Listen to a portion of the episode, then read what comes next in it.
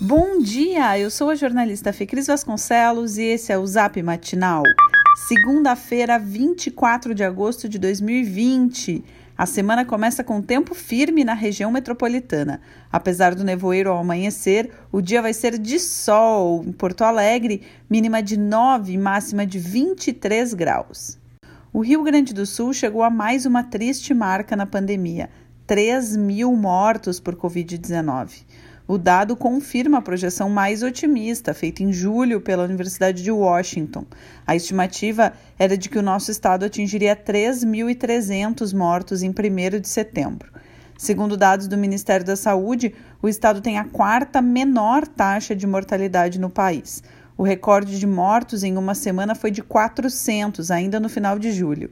Desde então, há queda nos indicadores oficiais, assim como no número de casos. Contudo, analistas observam que é preciso aguardar a próxima quinzena para poder afirmar que estamos mesmo em um platô, já que há atualização retroativa. Além disso, existe o risco de a curva ascender novamente devido às recentes flexibilizações.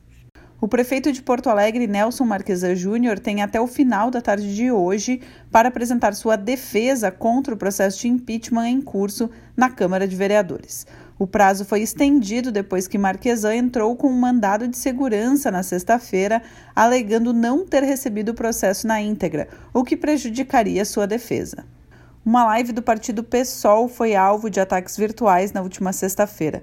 Durante a apresentação do programa de pré-candidatura de Fernanda Melchiona e Márcio Chagas, candidatos a prefeita e vice-prefeito de Porto Alegre, imagens do presidente Jair Bolsonaro e agressões verbais começaram a ser inseridas por espectadores.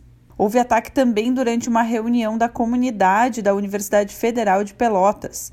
A candidata à reitoria, Miriam Alves, foi vítima de ofensas raciais. Em nota, a universidade afirmou que a Polícia Federal já foi acionada para investigar o caso. Pela primeira vez desde o início da pandemia, o Rio Grande do Sul registrou saldo mensal positivo na criação de empregos. Em julho, houve 1.251 contratações mais do que desligamentos.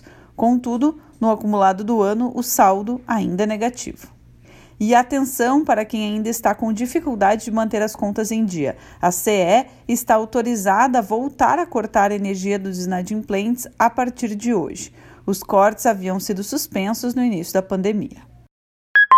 Esse foi o Zap Matinal com notícias gratuitas todos os dias no seu celular. Se você quiser sugerir alguém para também receber esses boletins, o link está no texto que você recebeu.